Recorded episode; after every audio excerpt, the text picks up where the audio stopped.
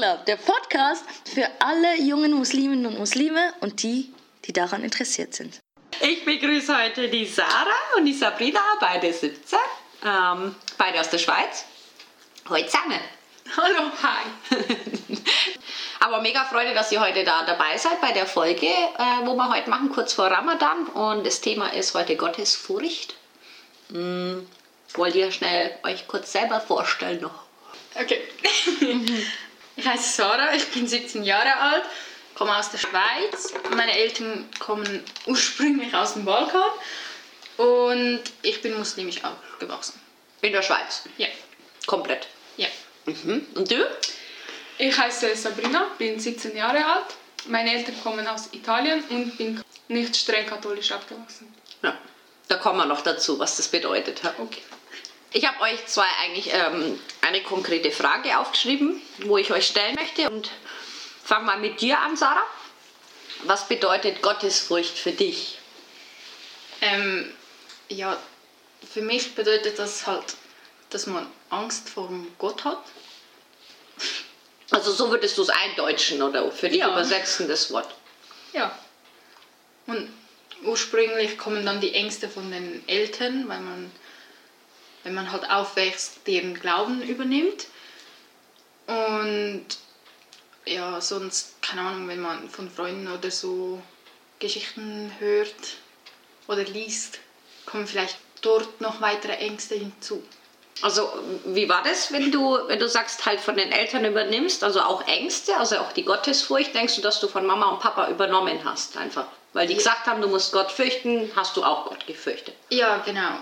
Weil sie ja meine Eltern waren und ich so keinen anderen Einfluss hatte. Und ähm, ja, wenn sie zum Beispiel gesagt haben, wenn wir etwas Schlechtes getan oder gesagt haben, dass äh, es eben Gott nicht gefällt oder dass man das nicht darf und ja.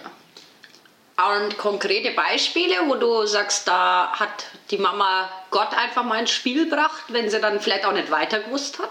Ja, zum Beispiel bei meinen Geschwistern, wenn sie zum Beispiel, wenn meine Eltern zum Beispiel äh, herausgefunden haben, dass sie rauchen oder so, dass sie dann gesagt haben, ja, das sollst du nicht machen, Gott will das nicht und ja, so Sachen.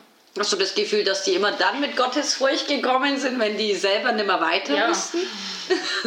also vielleicht Gott auch irgendwo ein Stück weit missbraucht haben, um ihre eigenen Wünsche oder Ziele bei den Kids durchzusetzen? Oder wie denkst Ja, missbraucht jetzt nicht, weil sie ja halt selber daran glauben, dass man das nicht machen soll, sondern halt einfach so wie als weitere Person hinzugefügt, die das nicht gut heißt, wenn man das macht. Macht ja auch Sinn, oder? Was, ich meine, Rauchen schadet nicht nur der Gesundheit, sondern auch dem Budget oder eben dem eigenen ja, finanziellen äh, Ressourcen. Und theoretisch haben sie ja recht. Und theoretisch ist es bestimmt jetzt nicht irgendwas, wo der liebe Gott voll cool findet. Aber eben dann Gott ins Spiel zu bringen, bedeutet ja auch so, ich bin am Ende mit meinem Latein, ich weiß nicht mehr weiter, deswegen bringe ich jetzt Gott ins Spiel. Oder habe ich das richtig verstanden? Wahrscheinlich. Also vielleicht haben sie ja das irgendwie erstmal pädagogisch probiert, so, hey, mach das nicht, ich will das nicht oder so. Und dann eben, wenn sie verzweifelt sind, dann. Oder machen die das direkt? Also dass sie dann Ja. irgendwie gefunden haben, ja, Ja. das findet Gott blöd. Manchmal höre ich sogar noch Sprüche, da sagen sie, dass man das, also dass es eben nicht gut ist und dass es im Koran steht, dass man das nicht machen soll und so. Manchmal bringen sie das auch schon als erstes und nicht so als letztes. Und was macht das mit dir, wenn du sagst irgendwie, und das bringen sie dann und dann mach, also hast du das K.O.-Gefühl oder was macht das mit dir? Nein, es nervt mich. Wenn sie es heutzutage bringen, dann finde ich es blöd, weil ich halt heutzutage Atheistin bin und sie das nicht gut heißen. Deswegen ist das zu Hause auch so ein Tabuthema. Also wenn man mit dem anfängt, endet das nie gut. Und, Also äh, sie akzeptieren das wie nöt oder Nein? Ja. überhaupt nicht. Und, äh, aber früher, als ich noch so jung war, so zehn oder so, hatte ich halt auch schon so die Furcht. Also wenn sie das gesagt haben, habe ich schon so, also mein Verhalten schon so daran angepasst. Also nicht, weil die Mama oder der Papa das wollten, sondern weil du das Gefühl gehabt hast, der Islam erwartet das von dir. Ja, Was war das zum Beispiel? Was, was gibt es da? Also schlag deinen Bruder nicht mehr so oft oder nicht auf den Kopf? ja. So typische Sachen, so man soll nett sein zu allen. Gott bewahre. Nein, aber so man soll nett sein und man soll nicht klauen, man soll äh, eben nicht rauchen und so. Und früher habe ich das schon so ernster genommen. Also jetzt habe ich auch noch nie geraucht, aber jetzt ist es, weil ich es nicht will und früher dachte ich so, ja, ich werde es nie machen, weil's, weil ich es nie machen soll. Hm. Und jetzt mache ich es nicht, weil ich es nicht will. Ja. Also es hat sich wie verschoben, wer jetzt da genau bestimmt. Oder? Ja, genau. Ja. Und heute sagst du, bestimmst über dich und Ja. du entscheidest das. War es aber nicht schon immer so, dass du schon immer bestimmt hast? Also ist das nicht alles im Gedanken irgendwie? Ja, schon, schon, aber eben früher, wenn hatte ich halt, äh, waren die Einflüsse stärker von meinen Eltern, weil sie mich noch geformt haben, weil ich noch nicht so selbstständig war und noch meine Eltern gebraucht habe. Aber heutzutage, wenn ich sie halt nicht mehr brauche und meinen eigenen Kopf habe, dann setzt sich meine Meinung stärker durch wie Ja. die von meinen Eltern oder eben von Gott. Also du bist auch stärker geworden im Ja. Argumentieren Ja. und nimmst nicht mehr alles einfach als gegeben hin. und wie ist das bei dir? Also hast du auch ähm, Gottesfurcht? Das hast du schon mal gehört, auch in der, in der Kindheit, wenn du irgendwas magst, dass der liebe Gott dich bestraft oder dass der liebe Gott dann böse ist oder wie ist das? Also, ich denke, zuerst mal mit Gottes Furcht ist einfach gemeint, dass man ihn respektieren soll und auch ähm, die Leute um sich respektieren soll, weil man so dann auch zum Beispiel, wenn man anständig ist gegenüber allen Leuten, dann wird auch dir wieder Gutes widerfahren. Also ich denke, mit dem ist einfach gemeint, dass man wie nicht Angst haben soll, aber ihn respektieren soll. Und das respektieren, was er sozusagen aufgebaut hat. Zum Beispiel nicht klauen, nicht töten oder sonst solche Sachen. Wie zum Beispiel zehn Gebote. Mhm. Ja. Genau. Und also gibt es konkret Beispiele? Du hast gesagt, du hast italienische Wurzeln. Wie war das konkret? Also hat die Oma oder so zum Beispiel mehr Gott ins Spiel gebracht, wenn ihr Scheißdreck gemacht habt? Oder also merkst du dann Generationenunterschied? Weißt du, dass du irgendwie sagst, hey, Miss Mami ist da jetzt nicht so auf Gott ausgewichen, wenn sie nicht mehr weiter gewusst hat, aber die Oma oder Verwandtschaft oder vielleicht in Italien auch die Verwandtschaft, die sind da schon mehr noch irgendwie beim Thema Gott, wenn, ja, wenn man Schießdreck macht. Ja, also zum Beispiel in Italien sind sie sehr religiös, also auch sie verbinden alles ein bisschen mit Gott und allem. Ich würde sagen, meine Großeltern sind eher religiös, aber auch nicht streng. Und meine Eltern, vor allem meine Mutter ist nicht extrem religiös, aber also sie verbindet jetzt nicht Sachen mit, mit Gott selber, aber sie zum Beispiel, sie sagt nicht, du sollst nicht klauen, weil sonst musst du Angst vor Gott haben. Sie sagt einfach, du sollst nicht klauen, fertig. Also sie verbindet diese Sachen nicht mit Gott. Gibt es konkret Beispiele, wo du das Gefühl gehabt hast, boah, daran merke ich, dass die viel religiöser waren, wie wir jetzt da sind? Also gibt es konkret Sachen, wo dir einfallen, wo du sagst, ja, und ich weiß ja auch nicht, da hat die Oma in Kusa voll zusammengeschissen und hat irgendwie, keine Ahnung, geschimpft, weil der liebe Gott alles sieht oder ich weiß ja auch nicht, so, so katholische Geschichten. Ja, schon immer, also immer Kleinigkeiten. Also zum Beispiel, wir waren mal in Italien und dort war meine Urgroßmutter und mein älterer Cousin. Er macht immer so ein bisschen Dummheiten, also extrem große Dummheiten. Schabernack. Dieses Wort, ich es gebrauchen. Ja, und dort hat sie ihn auch ähm, angeschrien, hat gesagt, dass, dass, dass er das nicht machen soll, weil Gott sieht alles und so. Und wäre das bei uns passiert, hätte meine Mutter einfach gesagt, er soll das nicht machen, weil es nicht gut ist und weil das irgendwann bereuen wird, aber nicht jetzt konkret mit Gott verbunden. Ja.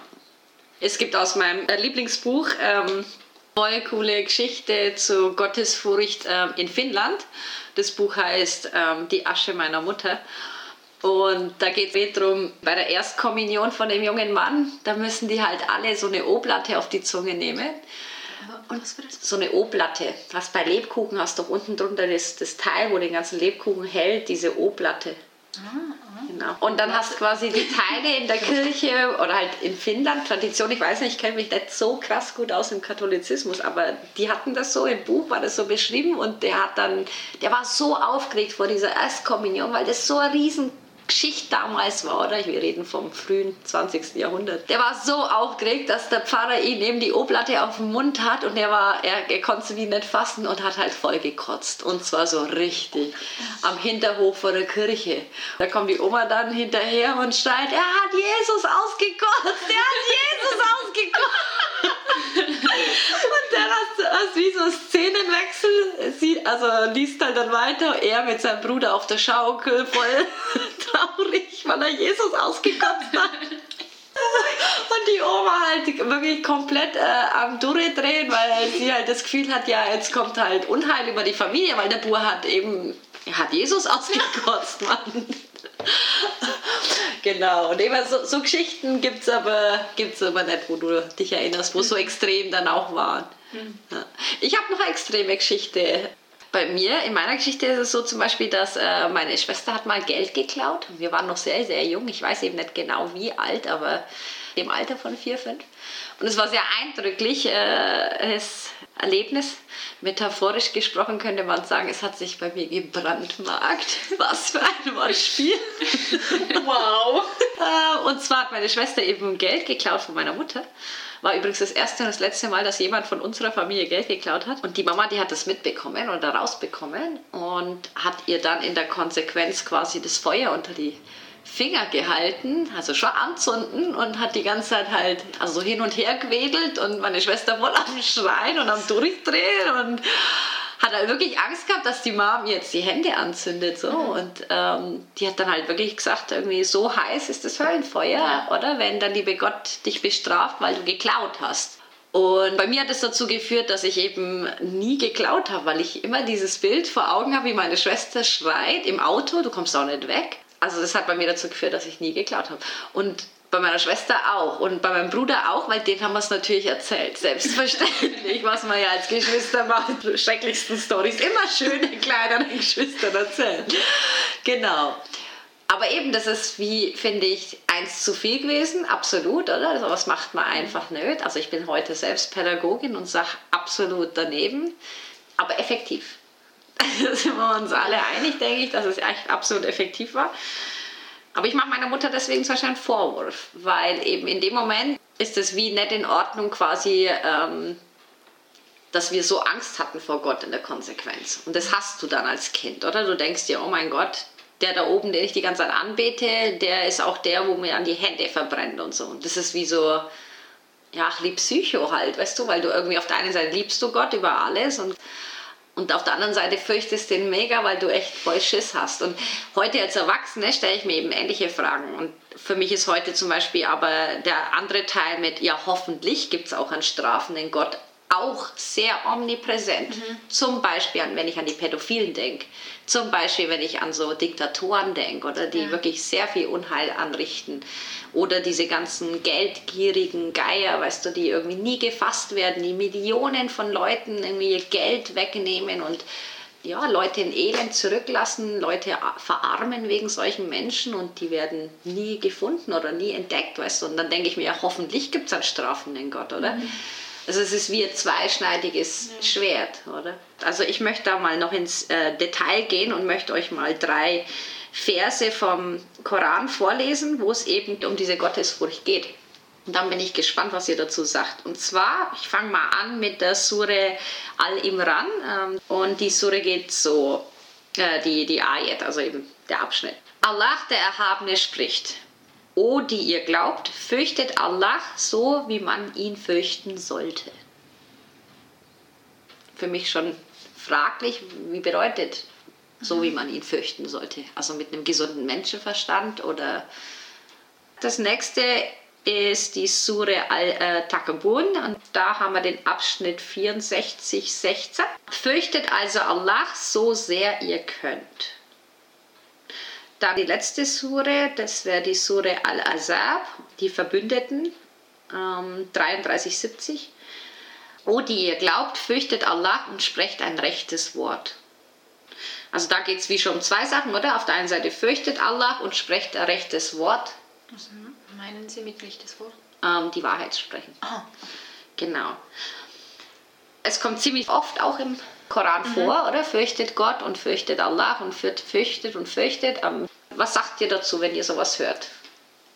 Mein erster Gedanke wäre, dass man jetzt Gott nicht nur fürchten soll, sondern man soll sich äh, immer so im Klaren sein, dass jedes Handeln auch eine Konsequenz hat oder haben wird.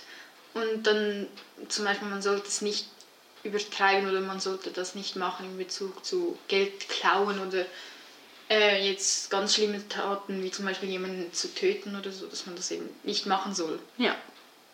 Dann ist es doch aber wieder gut, dass es einen Gott gibt, den man fürchten sollte. Weil sonst Ja. würden wir uns alle gegenseitig Aber- umbringen, oder? Ja. Als erstes eure Lehrer. ich meine, oder? Wenn es keine Konsequenz geben würde, dann würde doch jeder jeden. Ja, wenn es keine Konsequenz von Gott gibt, aber es gäbe ja immer noch eine Konsequenz von dem Gesetz das stimmt. auf der Welt. Das stimmt. Also Von den Unsere, Menschen. eigenen, unsere eigenen Gesetze. Ja, das Ja. stimmt, das stimmt. Was mir noch einfällt zu den Abschnitten, ähm, dass man zwar auch in diesem Leben oder halt eben auf der Erde bestraft werden kann durch die Gesetze, die wir selber gemacht haben, aber dann sollte man auch noch sich bewusst sein, dass es dass eben wenn man dann in den Himmel oder in die Hölle kommt, dass man dann dort auch wieder bestraft wird für die Taten, die man dann noch als Lebender gemacht hat. Ja. Also, Also ich denke, vielleicht wird das auch bei gewissen Personen dann auch ein bisschen übertrieben, dass egal was man macht, heißt es ja, du kommst in die Hölle, weil du das gemacht hast. Oder ich denke, es wird viel auch übertrieben, weil man sollte, man sollte sich fürchten, aber ich denke, wenn man dem bewusst ist, dass, dass diese Strafen dann auf einen zukommen können, dass man dann auch weniger ähm, dumme Sachen macht. Also dann denke ich, es wird vielleicht auch extrem übertrieben. Also, Und du? Ja, also ich finde auch, dass es dass, äh, Themen übertrieben werden. Aber ich denke, mit dem Lieben meint er halt auch, dass wir all das Gute, was er für uns macht, nicht vergessen sollen oder halt auch an das denken sollen. Ich stelle mir das so wie zwei Gesichter vor. Dass Gott ähm, eben so auch Gutes tut und uns helfen will und denen, die oder einem anderen Unrecht tun, dass er die eben bestraft. Dass man eben seine strafende oder seine ja, Strafende seine- Hand, ja, ja genau, also metaphorisch oder die, diese Seite eben fürchten soll. So irgendwie so ein sicheres Gefühl haben soll, wenn man an Gott denkt, dass man eben denkt, so ja, die, die mir Unrecht tun, werden dann schon äh, von Gott bestraft. Ich musste gerade, während ihr so erzählt, an den Vergleich mit der Mama denken. Also gerade in eurem Alter, da hatte ich noch mehr Angst vor meiner Mutter als wie von Gott. Meine Mutter hat alles richtig gemacht. ich hatte echt, gro- echt Schiss von dieser Frau. Und, und zwar nicht irgendwie, weil ich irgendwie Angst gehabt hätte irgendwie vor irgendwie Hausarrest oder was der Geier, was für Strafen sie sich hat einfallen lassen, sondern mehr, dass ich sie enttäusche. Und irgendwann hat sich das eben übertragen, oder? Dieses Mama nicht enttäuschen wollen. Irgendwann wurde die Mama, die wird immer mehr egal, oder? Und das ist ja normal und das ist ja auch gesund, oder? Dass man sich abkapselt und halt schön langsam auch, ja, nimmer so fest an die Mama und was denkt jetzt die Mama darüber denkt. Und das, ist, das hat sich dann aber bei mir eins zu eins übertragen auf Gott. Also, dass ich dann quasi, es war dann schon so, dass ich dann 21 war, habe dann geheiratet und habe dann auch äh, fünfmal am Tag das Beten angefangen weil ich irgendwie, ich weiß nicht, ich habe das wie gebraucht, dass ich jetzt wieder jemanden habe von der Person, also Mutter, oder von der ich so Respekt hatte und wegen der ich quasi auch vieles gemacht habe, was mit der Religion zu tun hat. Und das war dann wie weg und das habe ich dann irgendwie auf Gott übertragen. Für meine persönliche Entwicklung ist das ja gut gelaufen, super, oder? Und vor allem, ich nehme den Islam wirklich schon so, dass ich den wissenschaftlich auch angehe. Also quasi, dass ich auch vieles nicht als gegeben hinnehme, sondern selber recherchiere und nochmal für mich Fragen stelle und eben wirklich nochmal genauer hinschaue. Also kritisch bin. Ja, also machst du nicht alles, was im Koran steht. Wenn du findest, dass das falsch ist, dann machst du das nicht. Jein, also was heißt, machst du das nicht? Also manche Sachen, das, das sag ich mal, bin ich ja eh machtlos. Also zum Beispiel alles, was in der Schweiz gesetzlich geregelt ist. Ja. Und der Islam selber sagt eben, du musst dich dem Land unterordnen, in dem du lebst. Und das ist die Schweiz. Das Ja. heißt, die Schweizer Bundesverfassung steht quasi über ja, muslimischen Ziele. Ja. Und zwar gibt es dann zum Beispiel bei der Scheidung ähm, das Gesetz, dass die Rente aufgeteilt wird, gerecht zwischen den Ehepartnern. Als Feministin und äh, Frau finde ich das super. Oder? Mhm. Also Grundsätzlich. 50-50 oder? 50-50. Okay. Und der Islam wird das vielleicht jetzt Beispiel anders bewerten. Ich kenne mich jetzt nicht so krass aus in der Rechtsprechung, aber ähm, grundsätzlich glaube ich, das ist Pole Position, oder? Kannst du sagen, super, da kommt keiner zu kurz, oder? Und der, der Staat schaut da genau hin, dass das verläuft. Genau. Und das sind alles Sachen, wo der Islam eben selber geregelt hätte. Aber der Schweizer Staat hat seine eigenen Gesetze Ja. und das ist gut so. Das ist Beispiel. Oder eben der Islam wird zum Beispiel ähm, Diebstahl anders bewerten. Müsste ich jetzt genau wissen, nach welchem ähm, religiösen Standard ich begründe, was ich genau im Hinterkopf habe und deswegen lasse ich es. Ähm, aber eben Diebstahl in, in der Schweiz. Meistens mit Geldstrafe oder kommt darauf an, was jetzt du genau raubst oder Gefängnis, Freiheitsentzug. Und das ist okay so, oder? Wir haben wie ein Gesetz, wo verhebt, wo okay ist und. Was bisschen gegen unsere ähm, Gesetzmäßigkeit oder gegen unsere Judikative äh, spricht, ist halt Wiederholungstäter. Wir haben halt schon eine sehr hohe ähm, Statistik, wenn es um Wiederholungstäter geht. Also einer, der äh, Tankstelle ausraubt, und bei uns werden echt viele Tankstellen ausgeraubt, was kein Mensch versteht, der raubt auch öfter noch eine Tankstelle ja. aus. Und das hast halt vielleicht in Ländern, wo du andere Gesetzmäßigkeiten hast, nicht, oder? Das ist halt vielleicht etwas, aber ja, erwischt man halt mehrmals. Ist auch okay. ich möchte euch noch mal was vorlesen. Und zwar geht es da um einen Hadith. Und der Hadith, der ist von äh, Bukhari und Muslim. Und da geht ein Mann zum Propheten, zu Mohammed, und sagt oder fragt ihn halt, hey, wer ist denn eigentlich der edelste Mensch? Also der, der beste Mensch. Und der Prophet beantwortet, der, wo am gottesfürchtigsten ist. Also der, wo Gott am meisten fürchtet. Und dann sagen die, ja, aber, also die, wo die Frage stellen, ja, aber das ist nicht das, was wir meinen. Und dann sagt der Prophet, grundsätzlich der, wo am gottesfürchtigsten ist. Und, und dann sagt er halt, ist er unzufrieden mit der Antwort, wo er gekriegt hat. Und dann sagt der Prophet nochmal, ähm, das sind die, wo den Islam richtig verstanden haben. Und der Islam hat eigentlich nur eine Botschaft, wenn es um Propheten geht, der Islam sagt immer das Gleiche, die hatten genau one Job. Und das war es eben zu sagen, hey, es gibt einen Gott, betet den an. Der Islam sagt, das war eigentlich alles, was die gemacht haben. Ja, und jeder hat es halt wie auf seine Art und Weise gemacht. Eben Moses zum Beispiel mit den ähm, zehn Geboten, oder, wo ihm gegeben wurden, ähm, Jesus mit dem Evangelium und so weiter und so fort. Und eigentlich haben die immer das Gleiche gemacht. Die haben gesagt, hey, es gibt da etwas, was größer ist als wir. Es gibt Gott, betet den an. Genau. Aber bleiben wir mal bei der ersten Aussage. Er sagt eben, das sind die, wo am gottesfürchtigsten sind. Und was bedeutet das? Keine Ahnung, beim, mein erster Gedanke war es so die, die einfach alles das machen würden, was Gott sagt. Ja. Also die, wo übertreiben. Ja, die, wo nicht eine eigene Meinung haben und die dann einfach das machen, was Gott will. Ja. Und sich eben vor den Konsequenzen fürchten. Also, ich sage jetzt nicht, dass man äh, jemanden töten will, weil man selber denkt, dass es äh, richtig ist, weil das ist es ja nicht, wenn man jemandem einfach das Leben nimmt. Meistens nicht. Ja, aber ähm, zum Beispiel jetzt so bei, keine Ahnung, bei Sachen, wenn jemand zum Beispiel keine Zeit hat oder so, die fünf Gebete am Tag zu beten, weil diese Person eben keine Zeit hat, Kinder hat, auf der sie aufpassen muss, äh, hundertprozentig arbeitet und man sich das halt nicht leisten kann, zu spät zu kommen oder eben weniger zu arbeiten, dann denke ich schon so, ja, dann mach's Der nicht. soll irgendwie verziehen werden, oder?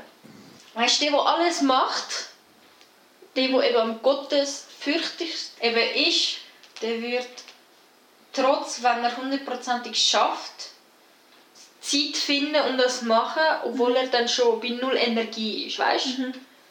Und dann zum Beispiel so, ein, eben so eine andere Person, die dann eben nicht so gottesfürchtig ist oder so, keine Ahnung.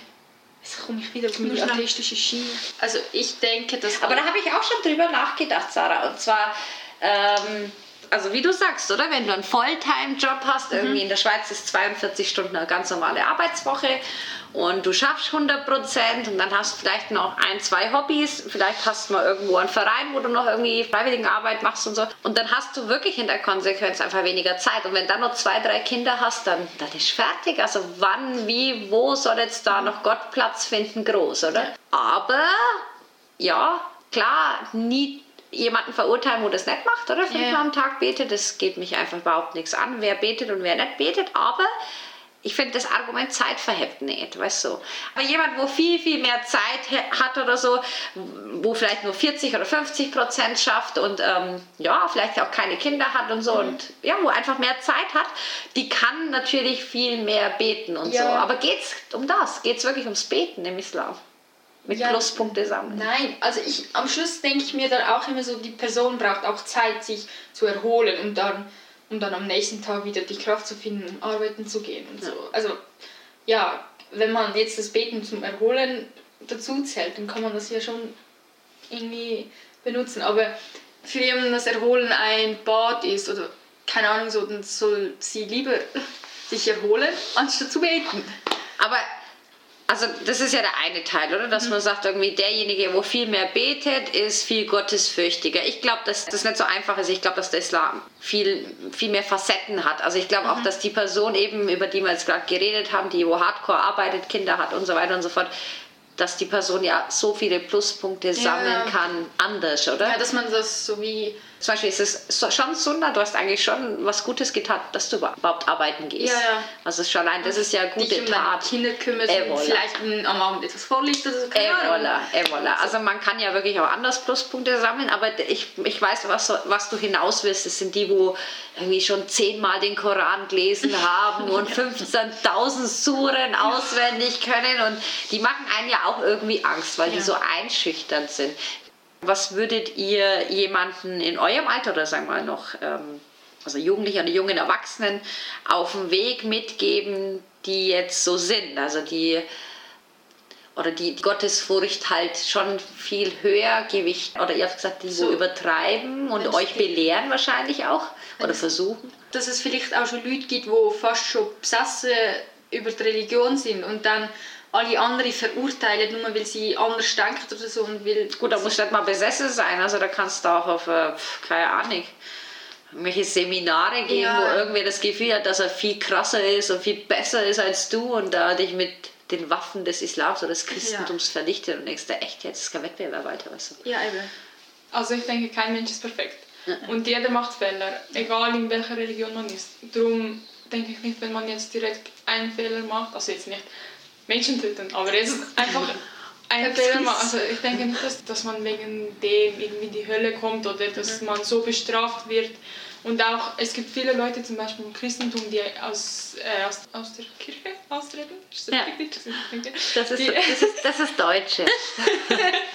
die äh, aus der Kirche ähm, austreten. Und ich hatte gerade letztes Mal eine Diskussion mit jemandem, weil die Person halt ähm, nicht in Ordnung findet, dass Leute aus der Kirche, aus, aus der Kirche austreten, weil ähm, sie findet, dass das ja, auch, diese Person ist auch ein bisschen älter und sie findet halt, dass das nicht korrekt gegenüber Gott und allen ist. Und dann hat hat eine andere Person gesagt, dass ähm, man muss ja nicht unbedingt in die Kirche gehen, um religiös zu sein. Darum finde ich auch, diese Person hat schon, schon ein bisschen recht, weil er kann ja auch religiös sein und beten. Richtig, Und ja. ich gehe ja selber nicht oft in die Kirche. Wegen, aus diesem Grund würde ich trotzdem sagen, dass ich doch religiös bin, wenn man jetzt das mit dem Beten vergleicht. Darum denke ich, wenn jetzt eine Person nicht mehr in der Kirche ist, trotzdem aber gläubig ist, dann ja, ist es ja nicht schlimm. Nein, ich sehe das auch so. Ich habe auch viele Diskussionen ähm, mit Christen schon geführt, was dieses ganze in der Kirche sein oder Kirchensteuern und so weiter, weil das ist echt viel, das ist nicht wenig. Und eben, es, ich habe da viele Diskussionen geführt, wie so Skandale rausgekommen sind, oder? Ähm, zum Beispiel, ich weiß nicht, ob ihr das in Deutschland mitgekriegt habt, in Bayern. Oder was Bayern? Ich weiß nicht mehr. In Deutschland hat einer, ähm, auch ein christlicher Geistiger, für 32 Millionen Euro ähm, seine Residenz, da wo die halt arbeiten und leben, die Pfarrer halt aufpolieren lassen. Ja. Badwanne aus Blattgold, Bro. Eben, und weißt, und, oder eben so Skandale aus dem Vatikan, wo du nicht genau weißt, Ja. wo genau fließt jetzt mein Geld hin und so. Also da bin ich auch dagegen, dass ihr Christen oder dass die Christen einfach pauschal irgendwie Summe XY, irgendwie, weiß nicht, das sind teilweise 500, 600 Stutz, was ihr da zahlt pro Monat. Ähm, dass ihr das pauschal zahlt und nicht wisst, wo kommt das Geld an. Andererseits eben macht die Kirche halt auch viel, wo du gar noch nicht weißt, dass die machen. Zum Beispiel Tafel oder Kindergärten supporten, Kindertagesstätte, Kinderhorts. Immer wenn du irgendwo liest, in Bayern gibt es noch viel, evangelischer Kindergarten, dann weißt dass die mit ein paar Prozent mit subventionieren. Manchmal sind es 20, manchmal 50 Prozent, weißt du, wo die mitzahlen.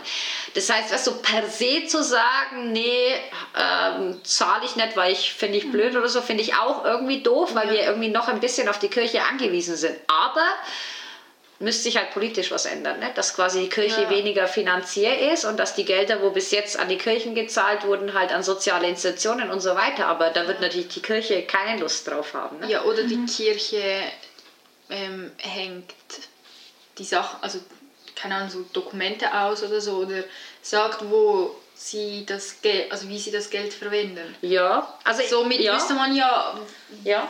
Oder Was- lokal wenigstens, oder? Dass du weißt, hey, wenn ich in der Gemeinde wohne und ich zahle meine Kirchensteuer an die Gemeinde, dass ich lokal wissen will, was genau Ja, macht genau. jetzt ihr mit eu unsere Kirchensteuergelder. Das, also das kann ich nachvollziehen, den Wunsch, absolut. Voll. was hast du jetzt mit dem Tipp gesagt? Ich habe keinen Tipp. Ja, du hast noch keinen Tipp geben. Genau, was magst du, was magst du, wenn jemand irgendwie ähm, gerade in eurem Alter so übertreibt mit Gottesfurcht und so? Also wo es dann vielleicht, wir haben in einem Workshop schon mal drüber geredet, auch Tendenzen von Radikalisierung oder von gegenseitig das Religiössein abschreiben dann auch gilt, oder? Sowas wie, ja, du bist eh kein richtiger Moslem, weil, oder? Das ist ja ganz eine blöde Aussage, das darf man ja wirklich nicht machen, Ja. weil es steht niemandem zu, zu bewerten, oder?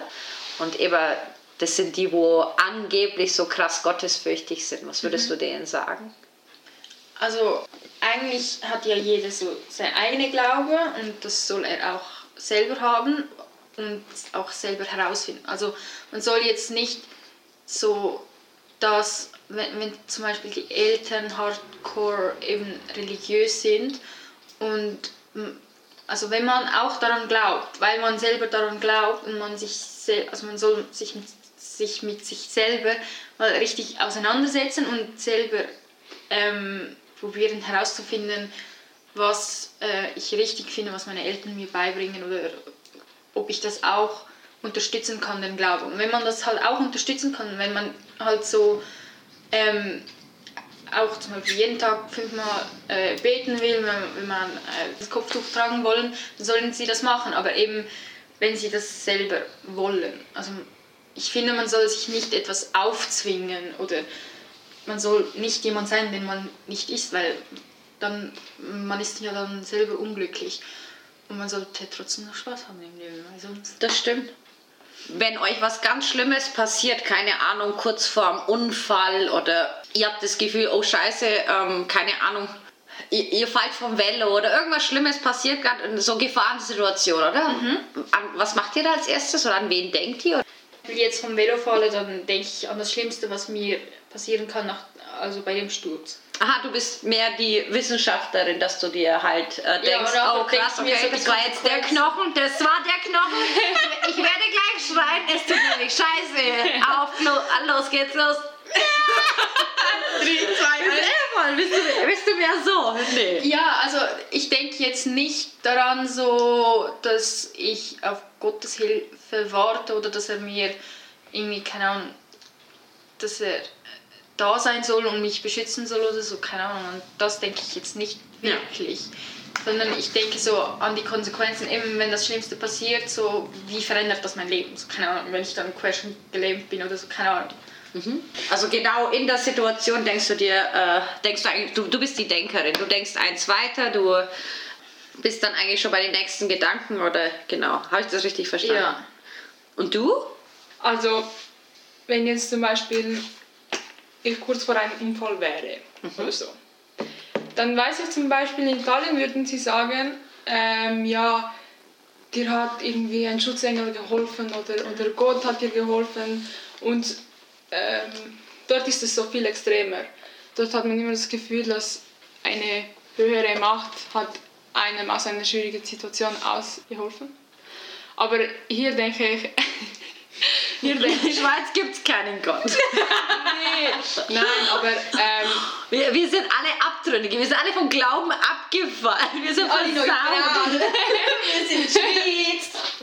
Nein, aber da die Menschen dort auch religiöser sind, ist das bei ihnen auch so. Wenn bei uns zum Beispiel, wenn jemand nicht religiös ist und Glück hatte bei einem Unfall, dann denkt er nicht gerade an Gott. Weißt du, es gibt ja zum Beispiel bei uns Türken gibt es ja so, ähm, so witzige Sachen, auch wenn zum Beispiel die Oma Gefahrensituationen sieht, dann macht die so, dann nimmt die den Daumen zwischen, äh, an, an, an Zahn und macht so, Bismillah.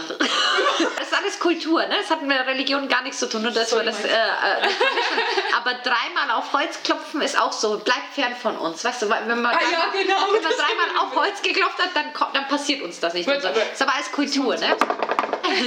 Hat eben nichts mit Religion zu tun. Deswegen, ähm, äh, wenn man es aus religiöser Frage stellt, die Frage, was magst du in einer Gefahrensituation, könnte es eben was anderes sein wie ein Kulturgut, weißt du, das meine ich. Also, vielleicht konkret, warum frage ich euch das, oder? Ich habe, ähm, ich zeige euch mal mein Vision Board. Das ist mein Vision Board, das habe ich jetzt schon seit knapp zwei Jahren. Und ich habe eben zum Beispiel Gottesfurcht als allerersten Wert aufgeschrieben.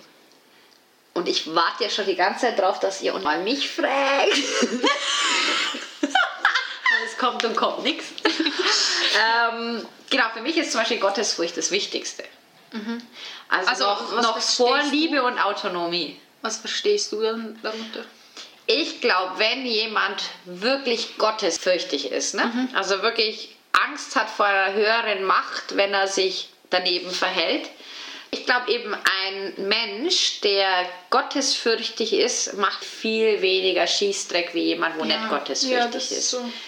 Und wie ich das Vision Board erstellt habe, da habe ich natürlich auch schon auch ein bisschen an, ähm, ja, an meinen zukünftigen und so gedacht und habe das dann auch mit dem dann verbunden und gekoppelt und habe gesagt, okay, ein Mann, der Gott mehr fürchtet und liebt, also beides oder dieses Paradoxum, ich glaube grundsätzlich, weißt du, wenn es vom Grundtenor ausgehst, wird der weniger Scheißdreck machen oder mich weniger verletzen oder mir weniger schaden, also auch wie wenn er nicht gottesfürchtig Ja, weil wäre. er Angst vor den Konsequenzen hat. Eh, voilà. Also nenn es Gott oder nenn es Konsequenzen, aber dass, dass die Person oder ich auch erstmal, also du hast Respekt gesagt am Anfang, ich sag Angst vor etwas Größerem hat. Und deswegen ist das für mich ein ganz großer Wert auch, oder? Und ganz ein wichtiger. Ja. Aber schlussendlich Religion ist so ein Thema, da lassen sich vor allem junge Menschen oder Jüngere sehr schnell beeinflussen. Ja. auch jetzt Ja. von den Eltern oder so. Und ich Oh glaube mein nicht, Gott. ich glaube nicht, dass jetzt die Eltern alles korrekt machen und alles richtig übermitteln. Absolut. nicht. Wenn ihr Darum- wüsstet, was eure Eltern alles für Scheißdreck Ja. gemacht haben. Ja, aber darum denke ich, jeder soll, wie, wie Sarah das vorhin gesagt hat, soll jeder sich selber oder sich selber zuerst kennen und dann mit der Religion äh, auseinandersetzen und auch schauen, ob diese Religion zu mir passt oder ob ich vielleicht wechseln will oder ob ich an gar nichts glaube. Darum denke ich, dass viel auch in der Familie wie jemand wie überredet wird, an etwas zu glauben, an das er vielleicht gar nicht glaubt. Darum denke ich, dass jeder selber entscheiden soll. Ja, und ich finde auch manchmal ähm, ist das so wie, ist das von Religion irgendwie so Macht, so Ja. Streben nach der Macht. Weil ich habe schon zweimal mitbekommen, wie die Leute zum Beispiel, also wir zweimal irgendwo hingingen, äh, wollten sie uns eine Bibel verkau verkaufen oder so. Äh, da haben wir einfach Nein Danke gesagt, aber wenn zum Beispiel eine Kollegin von uns so angesprochen wäre, würde ich direkt denken, dass sie ausrasten würde, weil sie halt eine stolze Muslimin ist und vielleicht dann voll ausgerastet wäre, weil sobald man mit ihrem Land anfängt, also über ihr Land anfängt zu reden, dann spitzt sie ihre Ohren und achtet genau, was man sagt. Und wenn du etwas in ihren Augen falsch sagst, dann übertreibt sie voll und hatet dich und alles. Oder was mir passiert ist, ist Was macht es mit dir, wenn die so krass reagiert, wenn du irgendwie vielleicht eine andere Meinung hast zum Thema? Was Ja, macht eben. es mit dir? wenn es zum Beispiel etwas ist, was ich vollkommen falsch finde und was ich zum Beispiel nicht loslassen könnte, wenn sie so schlecht über das redet oder so, dann sage ich ihr schon meine Meinung. Aber wenn es Kleinigkeiten sind, dann lasse ich sie einfach, weil das ist ihr Leben und eben Hast du auch nicht Lust, jedes Mal zu streichen? ja, eben. So, die Kraft in meinem gerade, die Nerven sind schon weg. Nein, aber äh, eben, äh, dann lasse ich sie, weil das ist dann schlussendlich ihr Glaube. Und wenn sie dann glaubt, dann soll sie das. Aber eben, solange sie niemanden anders verletzt. Also ich ich weiß nicht, ob das eine gute Freundin von dir ist, wo du sonst voll lässig findest und nicht verlieren willst oder so und dass das vielleicht eure also Freundschaft nicht gefährdet weiterhin, würde ich ihr vielleicht einfach mal einen Kommentar mit auf den Weg geben und würde sagen, denkst du, wenn du so reagierst, wirst du erreichen, dass die Menschen auch nur einen Finger krümmeln werden, um irgendwas anders zu machen. Sorry, aber wenn du mich so anbellst, dann will ich erst recht nichts verändern, dann will ich es erst recht machen. Weißt du, sie erreicht mit ihrem Verhalten ja genau das Gegenteil, oder? Und das ist, wenn ich das höre als Erwachsene oder als, als, als Pädagogin oder so, dann denke ich mir, Mann, die machen es genau falsch, Mann. Also genau so darfst du es nicht machen, dann, dann schreckst du ja die Leute ab, Ja. oder? Und das ist nicht cool. Und das auch noch mit dem Machtinstrument Ja, Islam und du stellst dich über sie und das geht nicht. Ja. Ne? Nein, und was mir auch noch passiert ist, ich war am Abend am Bahnhof und dann hat mich so ein Mann angesprochen und hat gesagt, er kam auf die Idee, so, ich war eben nicht am Handy, weil ich Musik gehört habe und ich wollte einfach nicht am Handy sein. Und dann hat er mich angesprochen und hat gesagt, dass er so gut wie nie Jugendliche sieht, die nicht am Handy sind, wenn sie warten oder so. Da habe ich mich auch schon gefragt, okay. Dann kam er auf die Idee, über Religion zu reden. Am Anfang dachte ich, okay, ist ein netter Mann, der, der hat nichts anderes zu tun. Aber dann kam er auf die Idee mit Gott und hat mir ein Büchlein gegeben. so ein Brief für dich war der Titel und dann war es ein Buch über die äh, Bibel und ich, habe mal reingelesen und ich dachte so, okay, ich bin eine Jugendliche, das heißt aber nicht, dass ich keine eigene Meinung habe. Das, das hat mich aufgeregt, dass sie so, so Missionieren. ja, eben, dass sie probieren, so viele Jugendliche und so äh, für den Glauben zu überzeugen. Kann Naja, ich ein bisschen verstehen. Ja, schon. irgend, irgendwo muss ja anfangen. Ja, schon, Weißt du, irgendwo, irgend, irgendwie muss man ansprechen. Ja, Sonst wird es niemals. wenn das dann das Ziel von einer Religion ist, dass, so möglichst, dass man möglichst viele Anhänger hat, Ich weiß nicht, ob das das Ziel ist, aber statistisch gesehen, das Christentum leidet schon im Moment. Ne? Sie haben sehr viele, wo austreten. Sie haben wenig Nachwuchs, also zum Beispiel Nonnen. Hat keiner Bock ne, auf Monogamie. Nein, aber wie deine Statistik kann noch ganz gut zählen sie ähm, Leute, die jetzt zum Beispiel in der Kirche sind und eben dort angemeldet sind, oder haben sie so eine Umfrage oder steht das irgendwo, was für einen Glauben man hat? Ähm, anhand von den Anmeldungen eben der Gemeinde. Wenn du wohin ziehst, dann musst du ja ankreuzen. Ah, okay. Römisch, katholisch, orthodox, äh, Islam gibt es nicht, da gibt es andere. Genau. Mist. Also in den meisten Gemeinden gibt es Islam nicht, weil der Islam halt keine gesellschaftlich anerkannte Religion ist. Wir sind nur gibt's denn Verein. anderes? Oder was? Wir sind anderes, ja. Geil! Also ich, ich, schreibe mal, ich schreibe mal demonstrativ Moslem hin. Aber wir können theoretisch gar nicht statistisch erfasst werden. Also ich, Woher weißt du denn, dass die Zahl wegen den wissenschaftlichen Arbeiten von den Unis. Aha, okay. Bei den Unis kannst du dich ja darauf verlassen, Ja. dass die Zahlen, wo sie dann haben, schon ähm, frei mit großer Wahrscheinlichkeit zutreffen sind. Plus, minus äh, Fehlerquoten haben die auch. Ja. Aber was aber eben gleichbedeutend ist mit, dass du halt die katholischen, also die eingetragenen Religionen, Religionen sowas wie römisch-katholisch und so, das kannst du richtig gut vermessen, weil die Mhm. ihre Kreuzli machen, die Leute. Und ich denke, die Kirche an sich kann ja das wie auch wieder mit den Kirchensteuern, kann auch wieder Zahlen wiedergeben. Aber klar, das sind all die, wo nicht mehr in der Kirche sind, aber sagen, ich bin Christin, weil ich eben Christin bin und Gott und Jesus liebe, ähm, die sind ganz mit drin, ja, das ist so. Aber bei den Muslimen ja auch. Also wahrscheinlich hast, ähm, in Österreich kannst du ja die zum Beispiel erfassen, ob die in der großen islamischen Gemeinschaft drin sind, ja oder nein. Und wenn sie da nicht drin sind, ähm, dann hast du trotzdem eben die Möglichkeit mit der Gemeinde, mit dem Kreuzli und so weiter. Also da ist viel mehr Möglichkeiten. Bei uns gibt es nur eine Dunkelziffer. Wir sind 500.000. Okay. Und es gibt keinen Mann für Tobi. In diesem Sinne, vielen herzlichen Dank, dass ihr dabei wart. Mega dir. Danke dir. ja. ja. Ich wünsche euch eine gute, stressfreie Corona-Restzeit. Ja, gesunde vor allem. Voll. Macht es gut, ihr Lieben. Ciao. Ciao.